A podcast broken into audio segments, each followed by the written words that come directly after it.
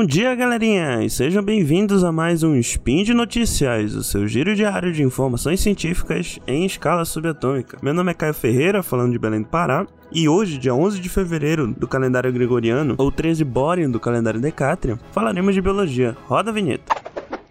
Speed Notícias.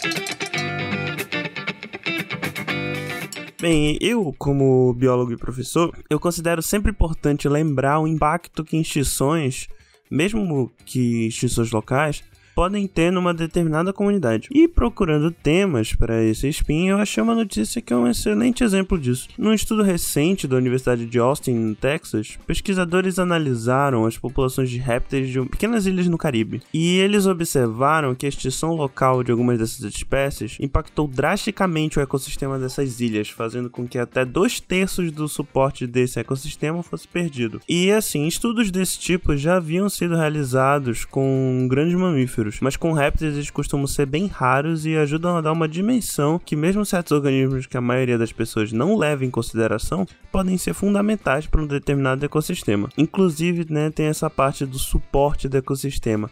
E vocês devem estar pensando, Caio, mas o que, que isso significa?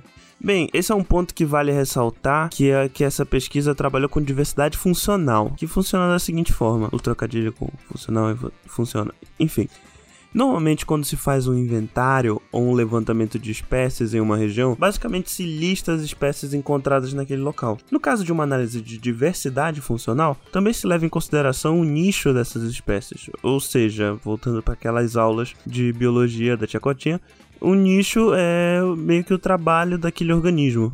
Ou seja, basicamente a principal função que essas espécies exercem naquele ecossistema. Digamos que os répteis dessas ilhas pudessem ter os mais diferentes nichos, portanto, exercer diversas funções. Alguns exemplos de funções que eles poderiam realizar: é, controle de pragas, é, predadores de topo, dispersão de sementes, controle populacional de vegetação, é, etc.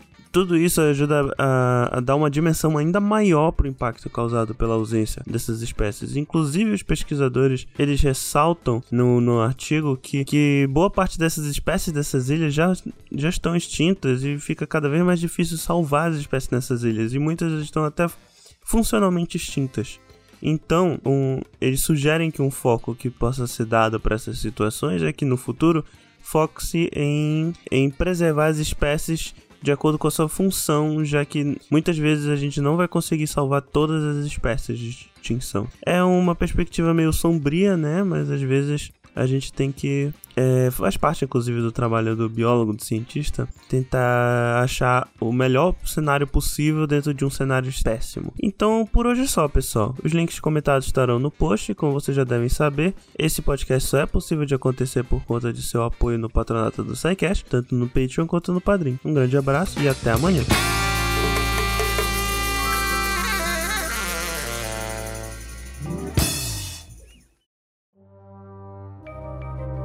Este programa foi produzido por Mentes Deviantes. deviante.com.br.